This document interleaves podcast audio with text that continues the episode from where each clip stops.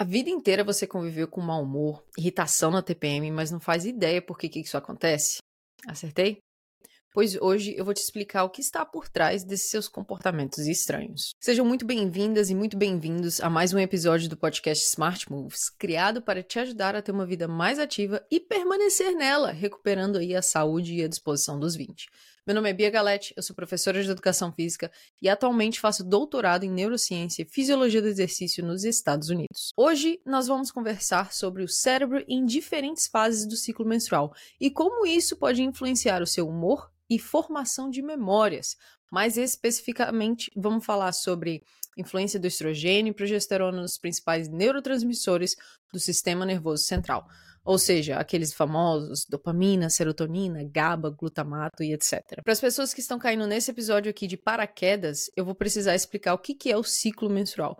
Mas para quem já sabe, você pode pular aqui ó, nos capítulos da descrição. Você pode pular para a parte que a gente vai começar a falar sobre neuro neurociência propriamente dita. O primeiro dia de menstruação, aquele primeiro dia lá que o sangue desce, conta como o primeiro dia do ciclo menstrual. Nesse momento do mês, seus hormônios estão extremamente baixos.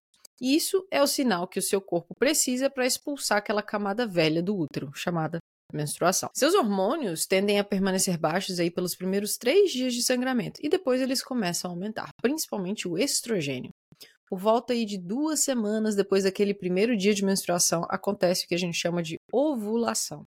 A ovulação é o processo em que seu óvulo deixa o ovário e cai na tuba uterina, prontinho para ser fecundado. Ali, ó, você quer engravidar é nesse horário. Nesse momento, o estrogênio e o FSH, hormônio folículo estimulante, e o LH, hormônio luteinizante, estão nas alturas. Passando mais uns três dias aí, esses hormônios começam a cair e outro hormônio começa a surgir, a progesterona. A progesterona é liberada com o intuito de preparar o seu corpo, o corpo da mulher, no caso, para a gestação.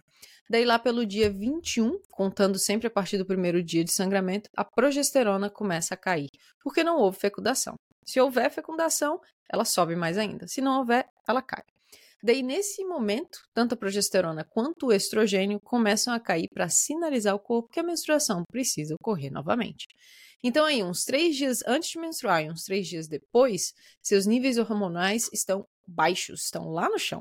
Isso tem um impacto muito interessante no seu cérebro e é sobre isso que a gente vai conversar hoje. Uma revisão de 2001, muito interessante, demonstrou que metade das mulheres tem TPMs leves, um quarto das mulheres tem sintomas moderados de TPM e 8% de todas as mulheres têm TPM severa, sintomas severos. Então, TPM não é frescura, tá? É real.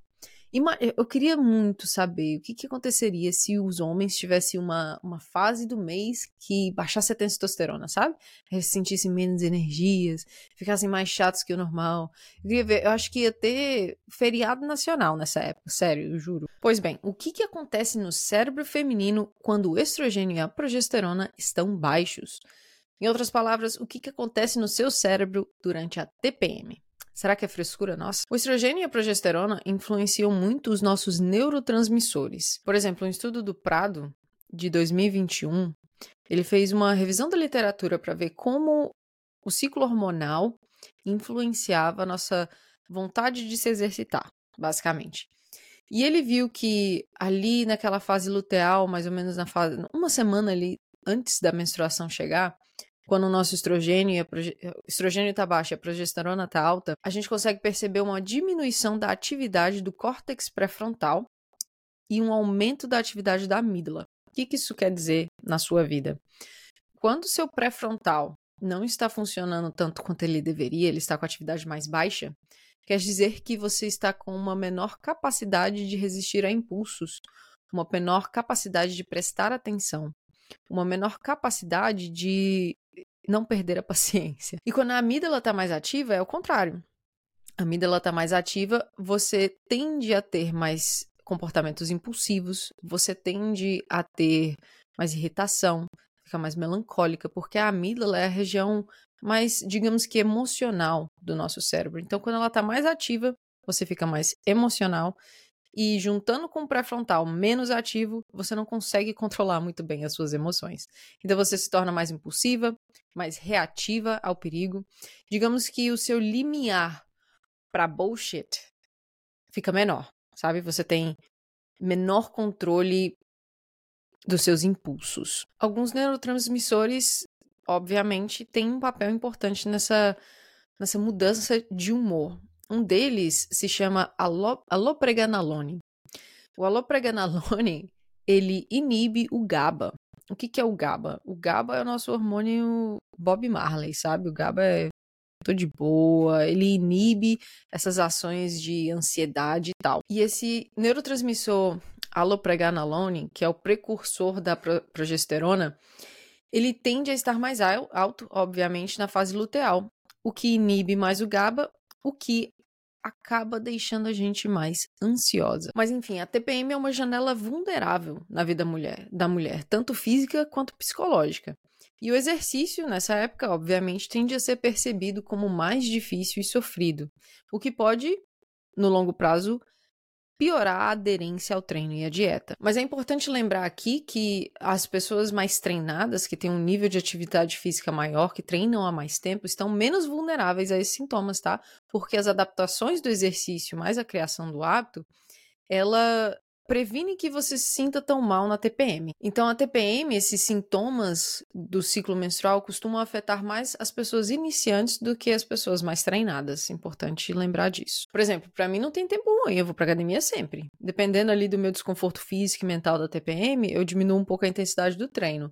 Mas isso difere muito de ciclo para ciclo. Tem ciclo que eu nem lembro que tô menstruada, tem ciclo que eu só quero me enfiar debaixo da coberta e não sair. Mas é importante que mesmo assim você tente ir para academia mesmo com TPM, porque você não só está treinando o seu cérebro para ir treinar diante de qualquer circunstância, como também o exercício pode aliviar alguns sintomas da TPM. O exercício ele tem um poder meio que analgésico, principalmente o treino cardio.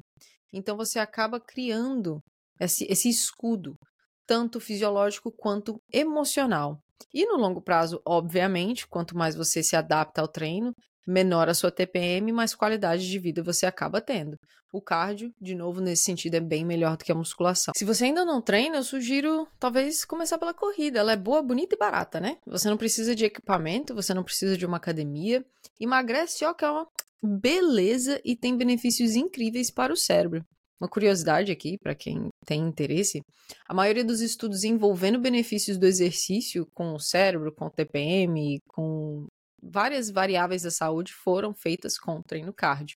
Porque é um, é um treino mais fácil de controlar dentro do laboratório. Mas se você não gosta de correr, não tem problema não, cara. Tem tanta modalidade por aí, dança, bike, caminhada, com inclinação, né, para aumentar um pouco a intensidade. Pular corda, se você gostava de pular corda na infância, cara, corda é 10 reais, compra uma corda. Escada do prédio, excelente. Escada do prédio é maravilha. Tem uma aluna que ela perdeu 34 quilos só treinando em casa. Eu botava ela para correr na escada do prédio dela. Ela não gostava, obviamente, mas fez e deu bom.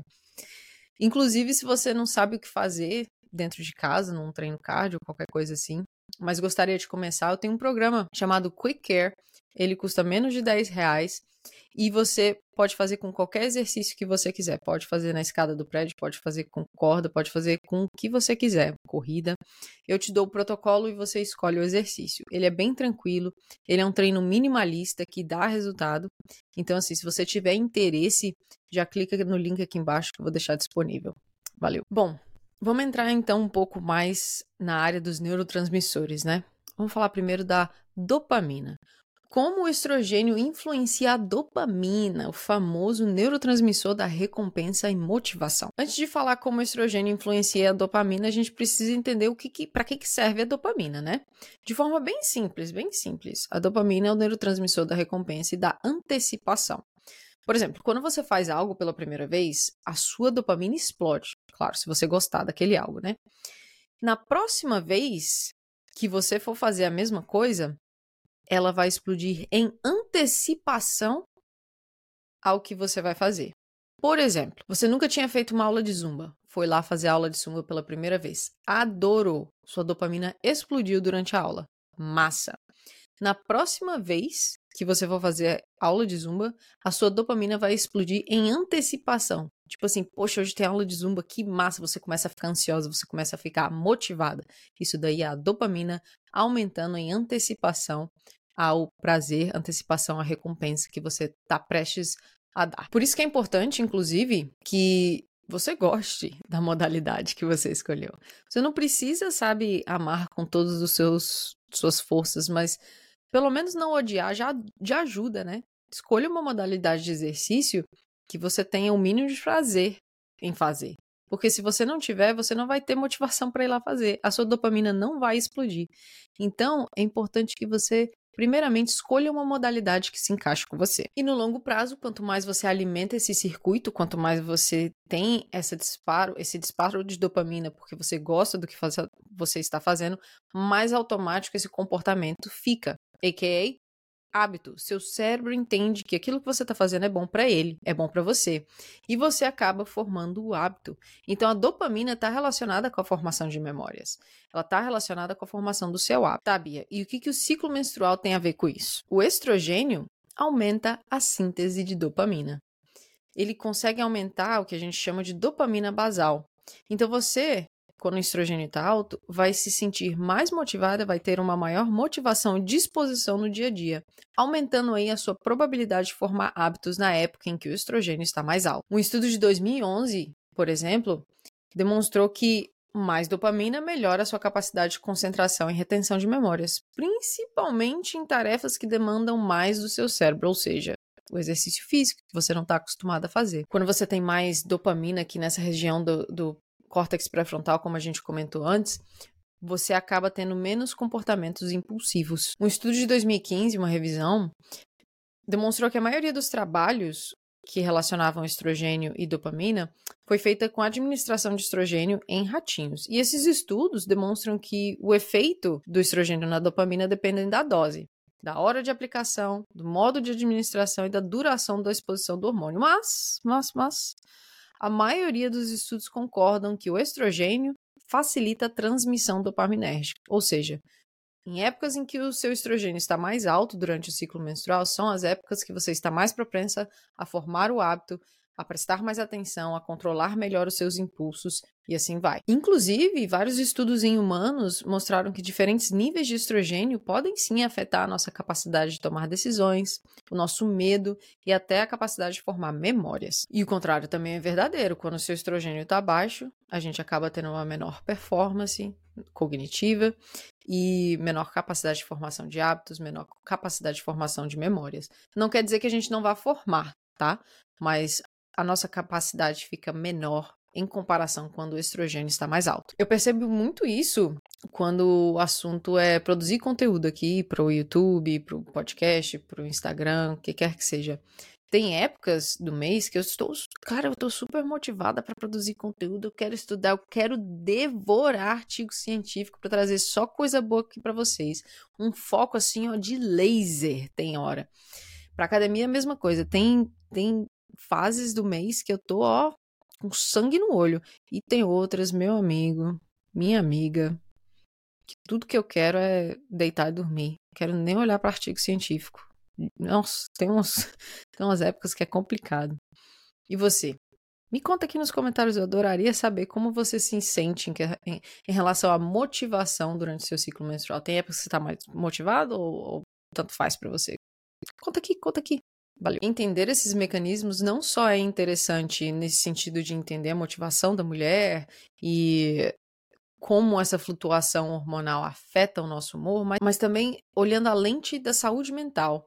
Entender esses mecanismos de ação de neurotransmissores e relação com hormônio e tudo mais podem auxiliar na administração, administração de medicamentos para tratamento de transtornos mentais. Então, quando você entende o mecanismo de ação do estrogênio com a dopamina, com a serotonina, o que quer que seja, você pode mudar a administração de medicamentos para a saúde mental ao longo do mês para as mulheres, para otimizar os resultados daquele medicamento. Então, é bem interessante, sabe? Porque vários desses medicamentos têm como target, né, esses neurotransmissores. Então, assim, não é só sobre motivação para ir para academia, é também sobre saúde mental. Então, o que, que você, pequena borboleta, pode fazer com essa informação? Bom, Você pode, por exemplo, dar um maior foco na modalidade que você menos gosta, quando a sua dopamina está mais alta, e na que você mais gosta, quando a dopamina está mais baixa. Porque aí você acaba equilibrando as coisas e formando o hábito mesmo assim. Porque você usa o seu pico de motivação para fazer o que você não gosta muito e usa o seu a sua baixa motivação para ir lá fazer o que você mais gosta, porque é menos dolorido, sabe? Você sair do sofá para você fazer o que você gosta. Você só não pode se esquecer de não confundir motivação com estar animada, né? Que são duas coisas diferentes. Por exemplo, por exemplo, uma mulher que terminou o relacionamento não tá animada não, mas ela tá super motivada para ir lá e botar o shape. Mesma coisa um, um, um cara que terminou um relacionamento. Ele não tá animado pra, pra academia. Provavelmente tá com o coração partido. Mas ele tá super motivado, ela tá super motivada pra ir lá e botar o shape. Então, assim, cuidado para não confundir motivação com estar animada, tá? No final das contas, a repetição é a chave.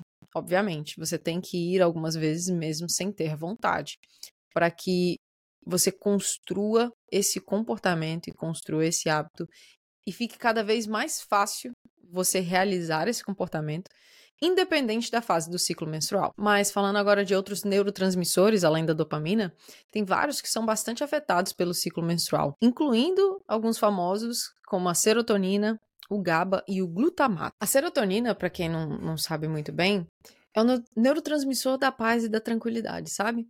É aquele neurotransmissor que. Sabe aquela sensação de que você tem o que você precisa para sobreviver e tá tudo bem, tá tudo certo? Você não precisa mais, você tá de boa, você tá bem, você tem tudo que você precisa ali, ó. Não precisa de nada. Essa é a serotonina. Essa é a sensação que a serotonina traz. O GABA, ele é um neurotransmissor inibitório. Ou seja, ele inibe o estresse, ele inibe a ansiedade, ele inibe aquela, sabe, aquela agitação toda, ele inibe. É o, é o Bob Marley dos neurotransmissores. Ele é mó chill. Inclusive, sessões de yoga tendem a aumentar bastante o GABA ao final da sessão. Então, é, um, é o neurotransmissor do, do Bob Marley. O glutamato, por outro lado, é o principal neurotransmissor excitatório, com grande influência na formação de memórias e aprendizado. Então, ele afeta muito a sua formação de hábitos, também assim como a dopamina. E o, entre aspas, descontrole desses neurotransmissores podem afetar o humor, pode afetar a libido, afeta, como a gente já conversou, a formação de memória, formação de hábitos. E a resposta ao estresse. Você fica menos tolerável a gente chata, né? Isso acontece, começando pela serotonina, porque o estrogênio e a progesterona elas aumentam a síntese e a densidade de receptores de serotonina. Então, isso pode afetar as áreas do cérebro que controlam o humor, o estado mental e a cognição. Então, quando você tem maior produção, não só do neurotransmissor da serotonina, mas também como a síntese de receptores de serotonina, ele acaba tendo um maior efeito no seu cérebro. Então, quando o estrogênio está alto, a tendência é que a gente fique o quê? Mais de boas, mais calma, sem querer voar no pescoço do marido. No meu caso, da mulher. E adivinha a época do mês que, os nosso, que o nosso querido estrogênio está baixo? É isso mesmo, TPM. E o que, que acontece?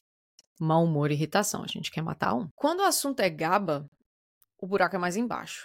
O estrogênio ele diminui a ação do GABA e a progesterona facilita a sua transmissão. Então, quando o estrogênio está alto, a gente tende a ter menos GABA. E quando a progesterona está alta, a gente tende a ter uma, mai uma maior facilitação do GABA. O que, que isso quer dizer na prática? Quer dizer que quando seu estrogênio está alto, você acaba se sentindo com mais energia, mais disposição. Isso é, é o GABA não inibindo esses sinais sabe? Porque o estrogênio ele diminui a atividade do GABA. Isso também ajuda você a, a recrutar mais fibras musculares, formar mais memórias durante essa época em que o estrogênio está mais alto. Se você quiser saber um pouco mais sobre o efeito do ciclo menstrual na musculação, sugiro que você assista dois episódios atrás. Foi o meu primeiro episódio sobre ciclo menstrual. Ciclo menstrual e musculação. Tá bem legal, muito massa. Se quiser, vou deixar o link aqui embaixo. Por outro lado, quando a progesterona está alta, a gente acaba se sentindo um pouco mais calma, menos disposta, sabe? Tem estudos mostrando que a gente também tem uma maior inibição da dor, porque o GABA, a progesterona, acabam inibindo alguns neurônios motores, sabe? E a gente produz menos força e, e acaba tendo maior resistência, porque tem menos dor, sente menos dor. Mas quando a progesterona cai, o que acontece? A gente começa a ficar com maior ansiedade, sabe? E isso acontece por volta aí de uns três dias antes da menstruação. Lembra como você se sente uns três dias antes de menstruar? Pois é, é porque estrogênio e progesterona estão lá no chão. Agora, quando o assunto é glutamato, a gente vê um, um padrão similar, sabe? A estrogênio acaba estimulando e a, e a progesterona inibe a ação do glutamato. O estrogênio, quando o assunto é glutamato, aumenta a expressão de receptores NMDA, que são os principais responsáveis pela formação de memórias nos nossos neurônios, tá? E ele também aumenta a maior sensibilidade dos nossos neurônios, então seu cérebro fica mais receptivo para a formação de memórias, a.k.a. hábitos. Hábitos são memórias, tá? Não sei se você sabe disso, mas agora tá sabendo.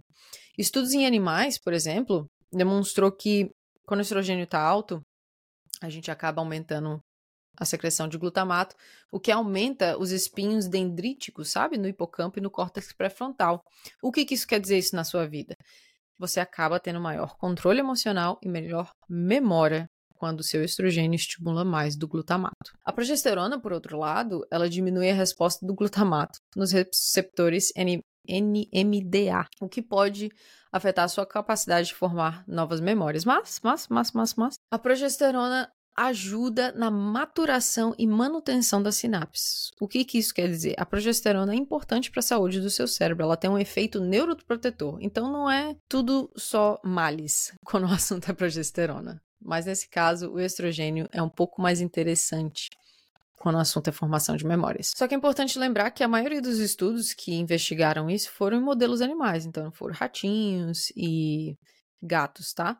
Mas o que existe em humanos normalmente confirma esses resultados, que a, a, o estrogênio tende a aumentar a formação de memórias e a progesterona tende a nem tanto, mas ainda assim tem um efeito protetor no cérebro. Eu percebo muito isso quando, de novo, o assunto é produzir conteúdo. Tem épocas que eu tô muito afim de produzir conteúdo, super motivada, super focada para escrever, para aprender, enfim.